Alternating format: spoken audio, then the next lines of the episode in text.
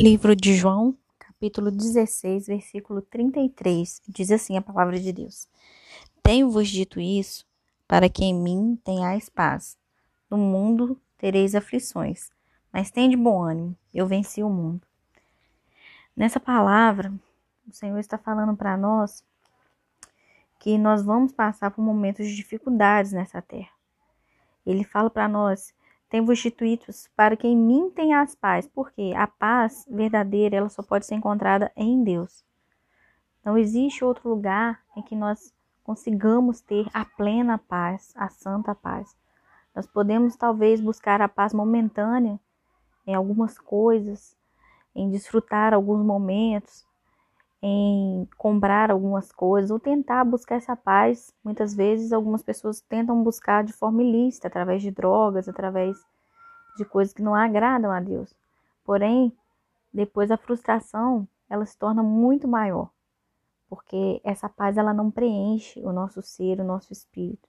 Somente Deus, que é o nosso criador, ele tem um manual de instruções, vamos dizer assim. E ele sabe aquilo que a sua e a minha alma precisa. Então, quando nós dizemos que Jesus fala para nós, tenho-vos dito isso para que em mim tenhas paz, o que, que ele quer dizer? Que nele nós temos a verdadeira paz. Não importa o que aconteça. Se seu mundo está desabando, se as coisas estão difíceis, se você está passando por um momento de desemprego, talvez uma cura na vida de algum familiar, de alguém da sua da sua convivência, dos seus relacionamentos, mas ele está falando que nele você vai ter paz. O que quer dizer isso?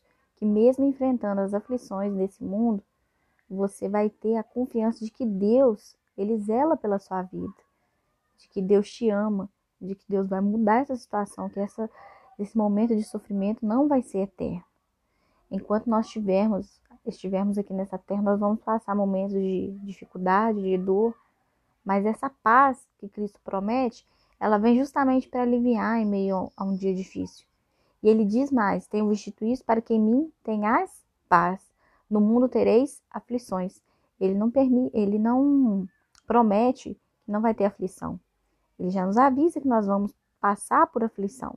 Ah, eu aceitei Jesus, eu não vou passar aflição? Lógico que vai. Você vai ter momentos de dificuldade. A diferença é que você vai ter a paz de Cristo, que a palavra fala, que é a paz que excede todo o entendimento. Essa paz, ela vai guardar o seu coração em Deus. Então, mesmo quando você não entende as circunstâncias pelas quais você está passando, você tem a confiança, a alegria de que Deus está cuidando da sua vida, mesmo quando as coisas não saem do jeito que você quer, mesmo quando Deus te diz não, porque a vontade de Deus ela é boa, ela é perfeita, ela é agradável. E tudo está cooperando para o seu bem. A palavra de Deus fala em Romanos 8, 28 que todas as coisas cooperam para o bem daqueles que amam a Deus, daqueles que são chamados segundo o seu propósito. Então, mesmo as, quando as coisas não saem pela ótica que eu esperava que fosse, eu, eu ainda creio que Deus ele tem um controle, que Deus está permitindo isso porque Ele me ama, porque Ele quer que eu cresça, porque algo Ele vai fazer na minha vida, entende? Então ele fala: Tenho-vos dito isso para que em mim tenhas paz. Então a paz vem de Deus. A paz não vem do seu filho, do seu marido, do seu dinheiro, da sua conta bancária, do seu emprego, do seu status, da sua fama, do seu corpo. A sua paz vem de Deus. No mundo tereis aflições. Todo momento o inimigo vai usar pessoas, situações para tentar roubar sua paz. Todos os dias vai ter momentos de aflição, momentos que você vai ficar angustiada, triste, mas a diferença é justamente você ter a confiança ou não. É você crer ou não na palavra de Deus. E aí ele fala assim: mas tem de bom ânimo, porque eu venci o mundo. O que, que isso quer dizer? Para a gente ter bom ânimo, para a gente ter fé, para a gente ter alegria, para a gente fazer as coisas com esperança. Por quê? Porque ele venceu. E ele venceu essas dificuldades aqui no mundo. Ele venceu o mundo.